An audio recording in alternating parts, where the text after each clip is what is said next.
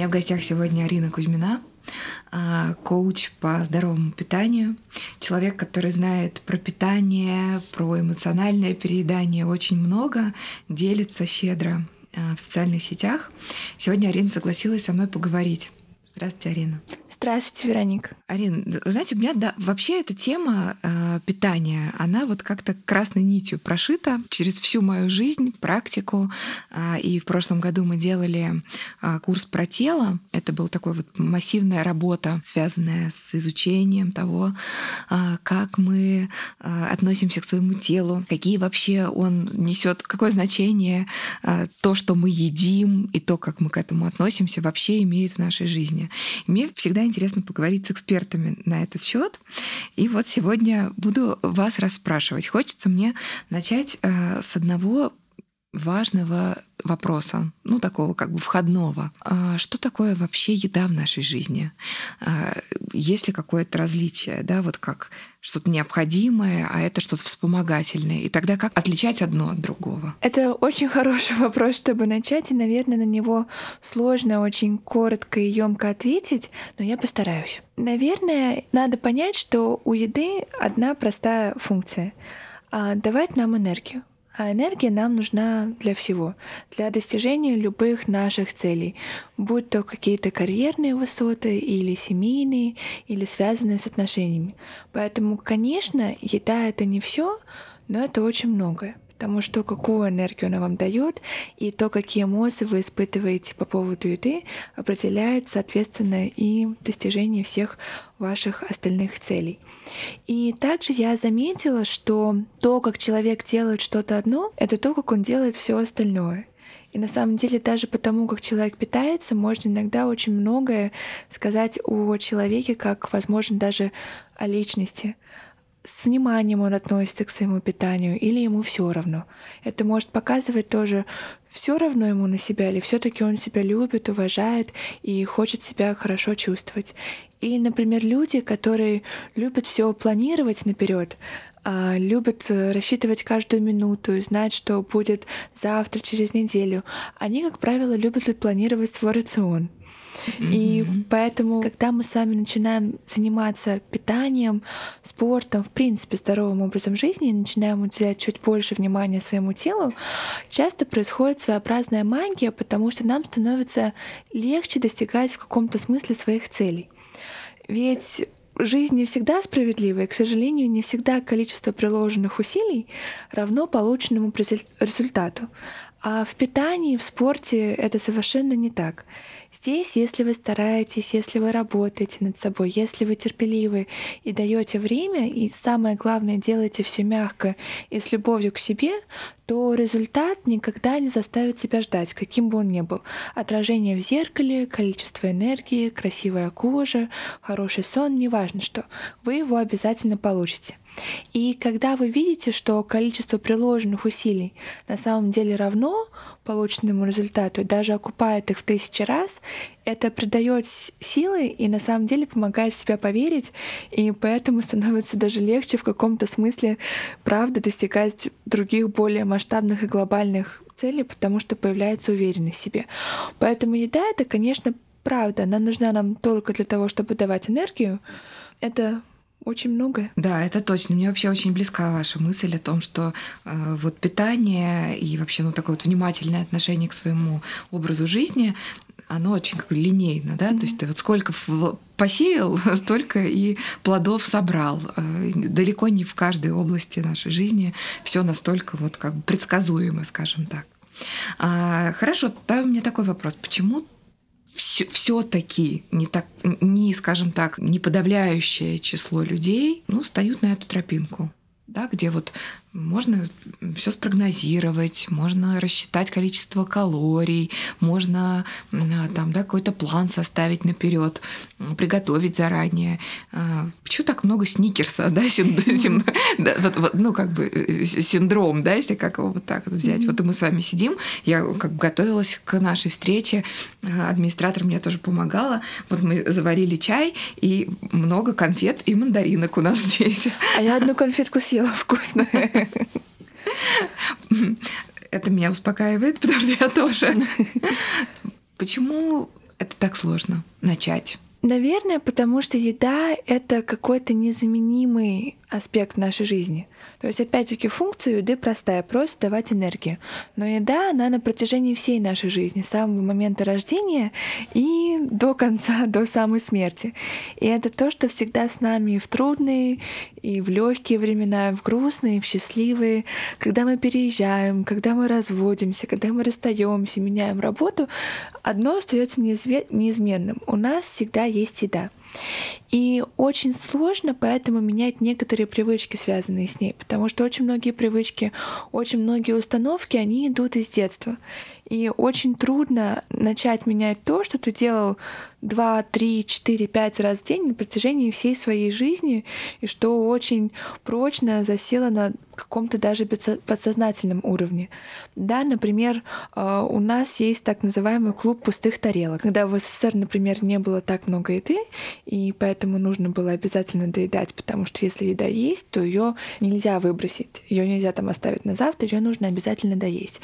И поэтому очень часто детей заставляют доедать и говорят то, что вот без пустой тарелки там из-за стола не выйдешь. Очень часто бабушки там говорят кому-то еще что-то. И, соответственно, это тоже может перейти с нами во взрослую жизнь. Да, то, что вот тарелка обязательно должна быть пустой. И тогда мы будем питаться не по сигналам собственного чувства насыщения, а вот именно по привычке, что тарелка должна быть пустой. И неважно, это там порция, которую мы положили себе дома, или такая большая итальянская порция вкусной пасты. Или, например, в детстве, когда мы маленькие, нам могут дать конфетку, когда нам грустно, или там, когда что-нибудь болит, или когда мы были хорошей девочкой, там и получили хорошую оценку в школе. И тогда у нас появляется ассоциация еда и похвала. И тогда во взрослом возрасте, чтобы себя поддержать или чтобы себя похвалить, мы тоже будем идти к конфетке за этим. И очень много таких нюансов, которые, правда, формируются еще в детстве. И так как это на протяжении всей жизни, это каждый день и не один раз в день, то, конечно, чрезвычайно сложно менять такие привычки, потому что это, правда, на очень глубоком подсознательном уровне. А с подсознанием работать тяжело, конечно же. Интересно, ну, однозначно вы все правильно говорите, и со стороны э, психотерапии мы это часто видим. Это касается не только еды, конечно. а вообще любых убеждений, да, и привычек. А, но все же, когда мы во взрослом возрасте понимаем, что, ну, как бы пора бы нам, а, там, ну, вот я там могу про себя сказать, да, вот я так, все, надо начать а, на завтрак есть гречку, на обед салатик, э, там, да, как-то вот с рыбы, ры, рыбу, там, мясо, да, белки, mm-hmm. углевод, какой-то баланс соблюдать. А, что здесь важно иметь в виду? А, словно как мотивацию какую-то или словно какое-то понимание, для чего, для чего тебе это надо. Ведь мы так часто, очень-очень часто, девушки, я лично, и там в моем окружении, начинают происходит день, проходит день-два, а потом все, ой, ну, как бы, да, попозже опять начну. Зачастую так бывает. То есть не то, чтобы нет мотивации, она есть, но что-то с ней не так, или что-то идет не так, почему так сложно продолжать? Например, там первый шаг сделать возможно, но что там дальше? Мне кажется, есть два основных момента. Первое — это мотивация, а второе — это удовольствие от процесса. Начнем, наверное, с мотивации. Когда вы решили изменить свое питание, изменить свой образ жизни, очень важно понимать, зачем вы все это делаете какую цель вы преследуете. И здесь нужно покопать немножечко глубже, потому что из своей практики я знаю, что очень часто за целью похудеть скрываются совершенно другие.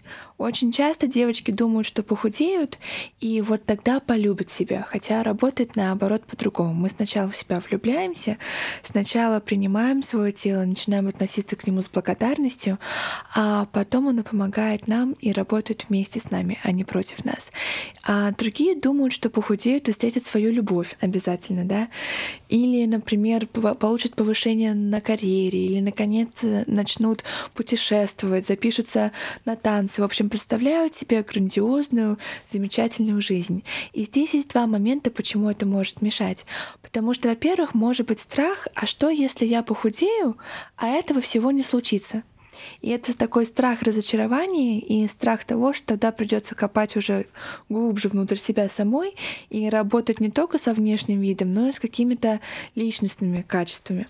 А, или же иногда такая жизнь может немного пугать, и мы можем быть морально не готовы к этим изменениям, и нам не хочется выходить из зоны комфорта, и тогда похудение может служить отличной отговоркой.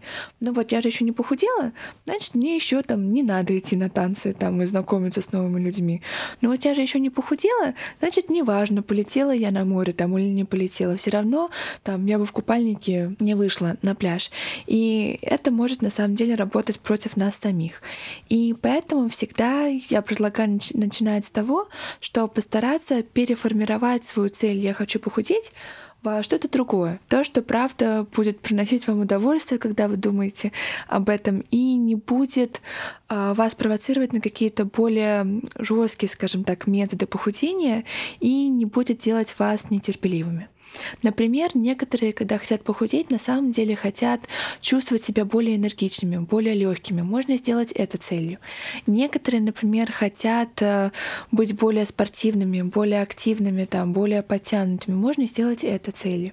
Некоторые, на самом деле, в принципе, хотят улучшить свое здоровье, там, начиная от качества пищеварения и заканчивая качеством кожи. И тогда можно это сделать целью. То есть постарайтесь разбить свою цель «я хочу похудеть» на более маленькие и более конкретные, и которые будут больше про то, что, чего телу правда нужно. Потому что если мы не говорим про клиническое ожирение, то нашему телу не всегда нужно похудеть. А вот хорошее пищеварение или много энергии, это нашему телу нужно. И методы, которые тогда вы будете выбирать, будут более мягкими, и это также сделает вас более терпеливыми. Вы не будете торопить результат и дадите, правда, время на изменения. И второй важный момент, помимо мотивации, это удовольствие от процесса. И это касается всего, что связано со здоровым образом жизни. От питания до спорта. Если вам нужно заставлять себя что-то делать каждый раз, когда это вы делаете, скорее всего, на самом деле это вам не подходит. Потому что очень трудно постоянно работать и жить в дискомфорте ради какой-то будущей, лучшей, счастливой версии вас самой, если в настоящем вы страдаете. И это касается как и продуктов питания, которые вы, вы едите, так и тех тренировок, которые вы выбираете. Поэтому даже если вы решили изменить свое питание и сделать его более здоровым и сбалансированным, обязательно пусть оно состоит только из тех продуктов, которые вам правда вкусные, которые правда вам приносят удовольствие. Я знаю, что удовольствие и еда в современном мире часто несопоставимы, но надо, правда, постараться получать удовольствие от каждого приема пищи. И здесь, на самом деле, даже подтверждено исследованиями, было очень интересное исследование проведено. А, была контрольная группа, а, где были девушки из Швеции и девушки из Таиланда. И им давали один и тот же рацион и замеряли уровень усвоения минералов и витаминов. И сначала их кормили такой традиционной европейской, шведской, можно сказать, едой. У нас не так много специй, у нас достаточно ну, простая, вкусная еда. А вторую неделю, наоборот, кормили тайской едой. Там, где много специй, там, где много остроты, много имбиря, много лемонграсса, много чили.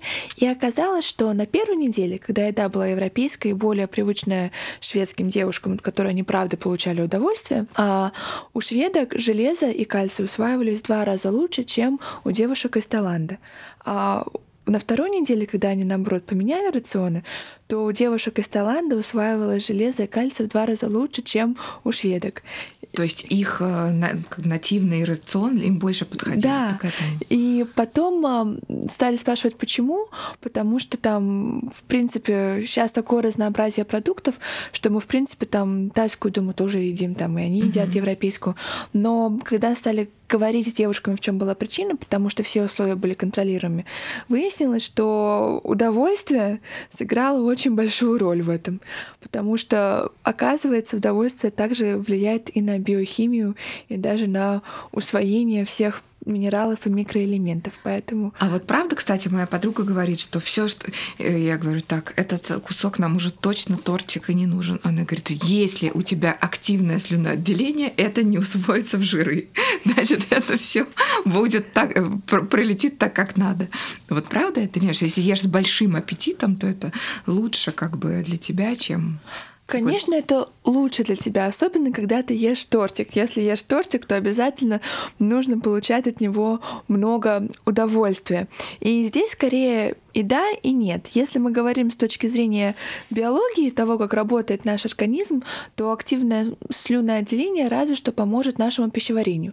Но это при условии, что мы, правда, будем хорошо пережевывать еду. Что, кстати, тоже является частой проблемой. Мы часто еду просто закладываем. Mm-hmm. И особо не жуем, и это тоже приводит к проблемам с пищеварением. А если с эмоциональной точки зрения, то, конечно, такой кусочек тортика усвоится лучше, чем тот, который мы не очень-то и хотели. Потому что когда в процесс питания вовлечено удовольствие, и когда мы правда уделяем внимание тому, что мы едим, и когда мы этот тортик едим не быстро-быстро, как будто бы у нас сейчас его заберут, а действительно по кусочку, когда мы правда получаем удовольствие и уделяем внимание вкусу и каждому ингредиенту, и какие здесь нотки ванили или шоколада, тогда на самом деле нужно меньше еды, чтобы наесться, потому что моральное наслаждение и моральное насыщение приходит быстрее. Ведь очень часто бывает такое, что, казалось бы, мы поели, и по количеству мы сели вроде бы достаточно. Но морального насыщения его как будто бы нет. Нет вот такого удовлетворения. Угу. И тогда мы идем там и добираем еще шоколадками, тортиками, блинчиками, вареньем, чем угодно. Потому что вот этого удовольствия мы его не получили. А, хотя, казалось бы, физически насытились, а морально нет. И именно поэтому вот удовольствие, правда, важно инкорпорировать в каждый прием пищи. А, звучит классно, но только когда никогда ты ешь гречку на воде без соли. Ну вот гречка на воде без соли, она вызывает у вас вот это вот активное отделение. Но неужели нет альтернативы гречке на воде без соли?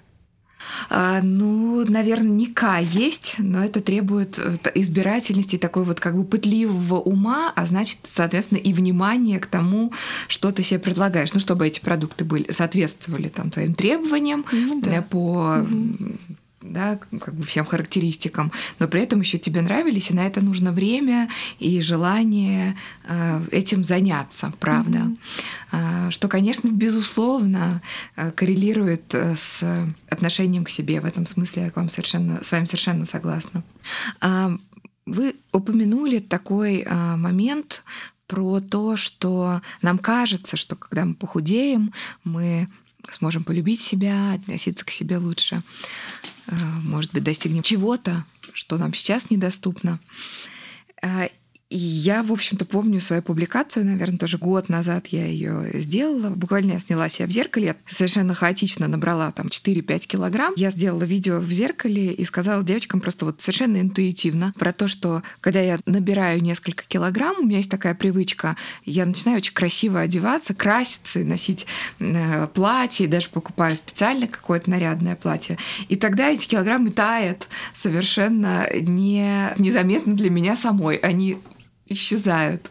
Это был такой вот маленький секретик, которым я поделилась. Теперь вы разворачиваете, почему, да, это действительно так работает. Как вы работаете в личных консультациях с девочками, когда а, встречаетесь с сопротивлением на этот счет? Ну, например, когда вы говорите, э, рассказываете идею, а, на это получаете, что ответ так, приблизительно такого содержания, что о чем вообще речь, как можно то, что есть у меня сейчас, полюбить, нарядить и там идти и, и, и улыбаться. Это просто невозможно. Здесь, наверное, очень важно понять, что есть большая разница между любить и нравиться. Мы можем любить себя каждый день, но мы не обязательно будем нравиться себе каждый день. То есть я, например, сегодня утром проснулась, и я себе не очень нравилась. У меня скачал небольшой прыщик на щечке, которого обычно там нет. Но это не означает, что я себя сегодня не люблю. И здесь можно на самом деле провести небольшую аналогию с любящей мамой и плачущим ребенком. Когда ребенок плачет, а, конечно, мама предпочла бы, чтобы ребенок был всегда улыбающимся, веселым, веселым, никогда не плакал, mm-hmm. только ее радовал. Но когда ребенок плачет, она все равно уделяет ему внимание, она все равно о нем заботится, она все равно проявляет свою любовь по отношению к нему, даже если ей не нравится то, что он сейчас плачет. И вот по отношению к самой себе здесь точно так же. Даже если нам сейчас не очень нравится, как мы выглядим, это не означает, что мы не можем любить себя и не проявить по отношению к себе эту самую любовь, заботу и бережное отношение. То есть все, что нам в себе не нравится, все, что нам в себе не устраивает, все, чего мы, возможно, моментами стыдимся, нужно воспринимать как плачущего ребенка, которому наоборот нужно забота и внимание, чтобы он начал улыбаться.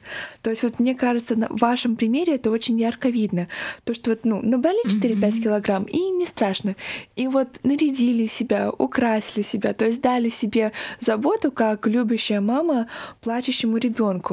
И когда девушкам начинаешь объяснять то, что правда можно себе не каждый день нравиться, но при этом любить себя, mm-hmm. то это потихонечку начинает работать и начинает помогать.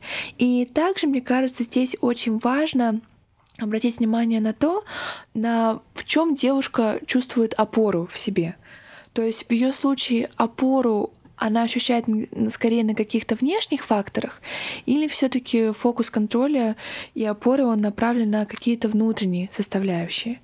То есть, если мы знаем все свои положительные стороны, если мы знаем, за что нас любят наши друзья, за что нас любят наши родители, за что нас ценят наши коллеги, именно за какие внутренние качества, то тогда фокус, он правда переходит на внутреннее.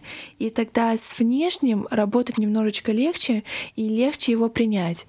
Потому что тогда ты начинаешь видеть то, что, ну да, там у меня может быть плюс 2 килограмма, но я все равно останусь харизматичной, я все равно останусь позитивной, и на меня все равно смогут рассчитывать близкие мне люди, потому что вот именно за возможность их поддержать в трудную минуту, это то, за что они меня ценят. Mm-hmm. То есть, во-первых, нужно очень грамотно и важно понять разницу между любовью по отношению к себе и, можно сказать, симпатией. Yeah. И также вот правда понять, за что вас любят другие люди, э, за какие внутренние качества, за которые также вы можете любить себя и в которых вы можете чувствовать правда вот такую вот некую опору если можно так выразиться. Спасибо, исчерпывающий ответ. На самом деле мне очень понравилось про любовь и нравится. Ведь это же действительно так. А, мой любимый город Москва, но мне тут много что не нравится. Это правда. А, абсолютно так. Даже по отношению к партнерам, например, с которыми mm-hmm. мы состоим в отношениях. А нам же не всегда нравится, что они делают. Иногда они нас очень раздражают. Но мы не, переста... не перестаем их любить. И, может быть, даже иногда обратно. Может быть, как раз-таки вот за эти их маленькие очаровательные недостатки мы, наоборот, начинаем любить их больше. Посмею не согласиться с партнерами в романтических отношениях и в дружеских. Мы все-таки в какие-то моменты имеем право выходить из отношений. Ну, Та- тогда, когда а, чувствуем, что у нас кардинальные различия. Но в отношениях с ребенком и там, с ближайшими родственниками вы, безусловно, правы, конечно. Арина, расскажите, пожалуйста, про разницу а, между физическим голодом, вот тем самым mm-hmm. голодом, когда правда нужно пойти поесть, mm-hmm. и эмоциональным, потому что вокруг этого очень много споров. Что говорят в Америке? Я знаю, что вы учились в Нью-Йорке. А, на самом деле это очень хороший вопрос, потому что научиться отличать разницу между физическим и эмоциональным голодом — это первая ступенька к так называемому осознанному питанию, а, той философии питания, которую я пропагандирую, которую я всегда предлагаю. Это когда мы уделяем внимание не только на то, что мы едим, но и почему, как, зачем. Mm-hmm. И когда мы уделяем внимание не только тому, что лежит на тарелке, но и какие эмоции мы испытываем вокруг этого до приема пищи или после.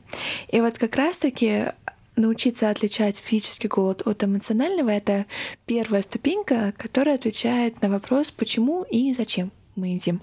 Потому что в идеальном мире мы с вами едим только тогда, когда физически голодны, то есть только тогда, когда у нас урчит животик, и нам правда нужна энергия. Потому что голод с точки зрения биологии — это когда у нас уменьшается в крови концентрация биохимических веществ и падает уровень сахара в крови. А едим мы очень часто по другим причинам. И я знаю, что очень многие столкнулись с этим во время пандемии, например. Когда мы все сидели дома во время локдаунов и нечего было делать, пойти поесть было каким-то событием. И мы очень часто ели из-за скуки или из-за недостатка каких-то эмоций. А очень часто в фильмах мы, например, Бриджит Джонс. Очень люблю этот фильм. Mm-hmm. И наверняка те, кто смотрели его, помнят момент, когда Бриджит Джонс говорит, что она сейчас в отношениях с двумя мужчинами, Бен и Джерри. И показывает банку мороженого. Вот, и С соответствующими названиями. соответствующими названиями.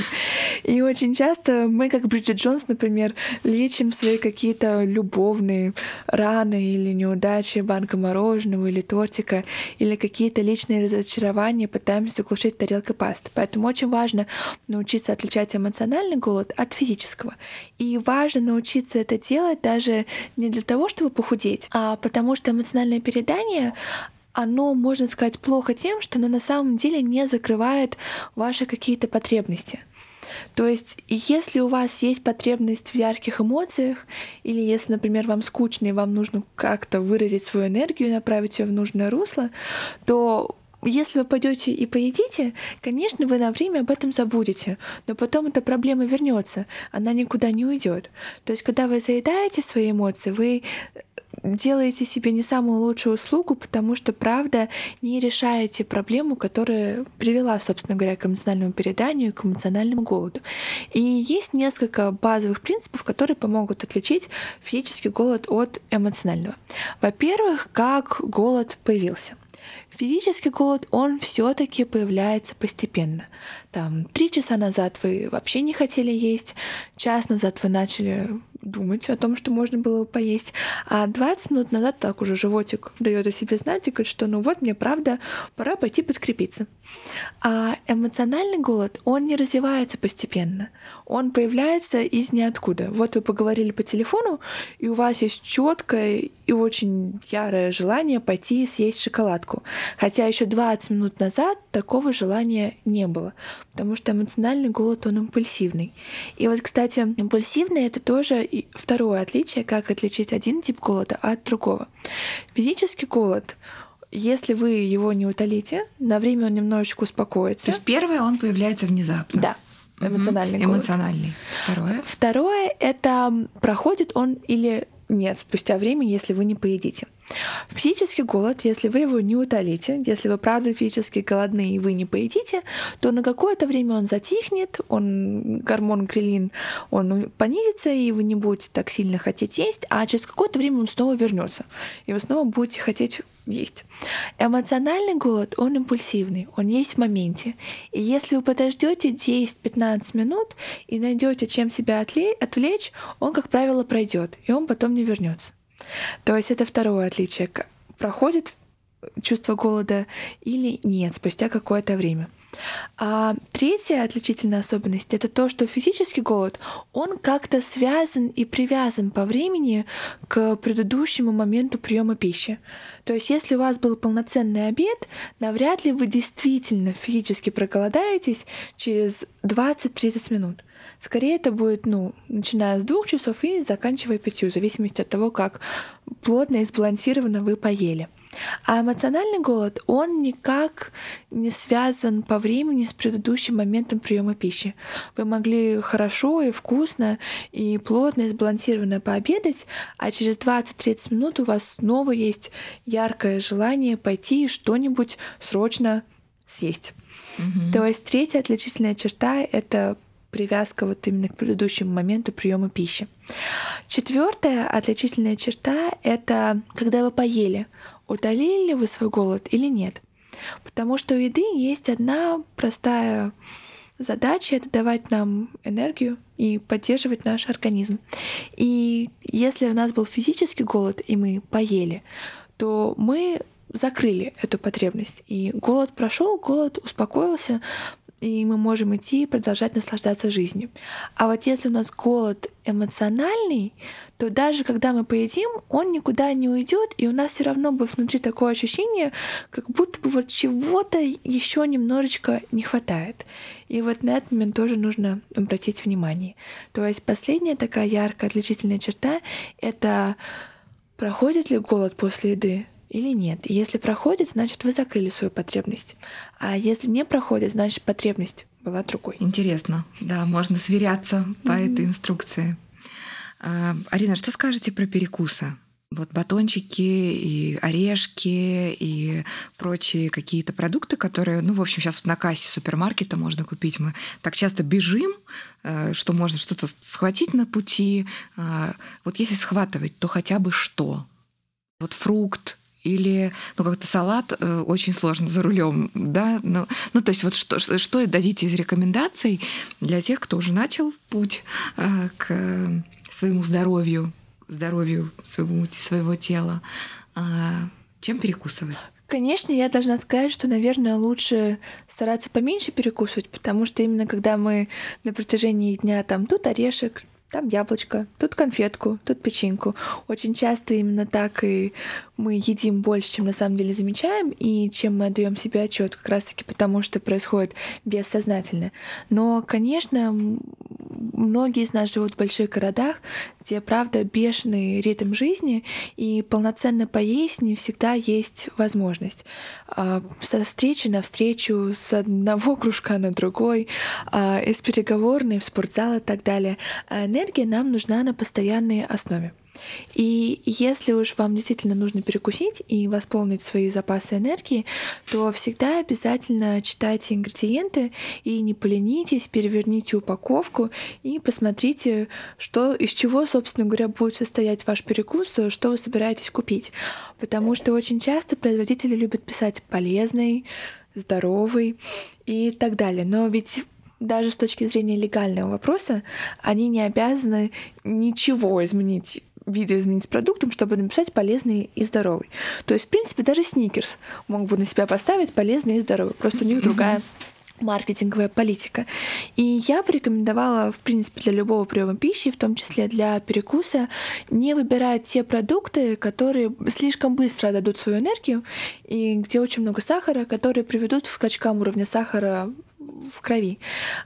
Это не хочу употреблять слово опасно, конечно, это не опасно, но это не очень хорошо, потому что это приводит к перепадам чувства голода, то есть у вас нет такого продленного чувства насыщения, а вы снова захотите есть очень скоро, и смысла от вашего перекуса никакого не будет. А также это приходит э, к перепадам настроения а, и к перепадам уровня энергии. А, нам нужно всегда быть в хорошем настроении, а, энергичными, и желательно, если мы поели, то чтобы это дало нам энергию на какое-то время. И очень часто, очень многие прибегают к каким-то здоровым батончикам там, или здоровым печенькам. И даже если там нет сахара, там может содержаться большое количество натурального сахара. Да? Например, финики. Финики — прекрасный продукт, они вкусные, но злоупотреблять ими не стоит. И вот если мы именно говорим про батончики, которые сделаны на финиковой пасте, то там фиников очень много. То есть не то, что вы там съели один финик с кофе, а это действительно перемолотые финики в большом количестве. И используют их, потому что это достаточно простой материал для склеивания остальных ингредиентов, и он не очень дорогой. А, и якобы здоровый и полезный, по крайней мере, в общем понимании mm-hmm. этого слова. Там же нет добавленного сахара. Нет, значит, здоровый и полезный. Но только вот даже, несмотря на то, что это не добавленный сахар, а натуральный, он все равно приведет к таким скачкам уровня энергии.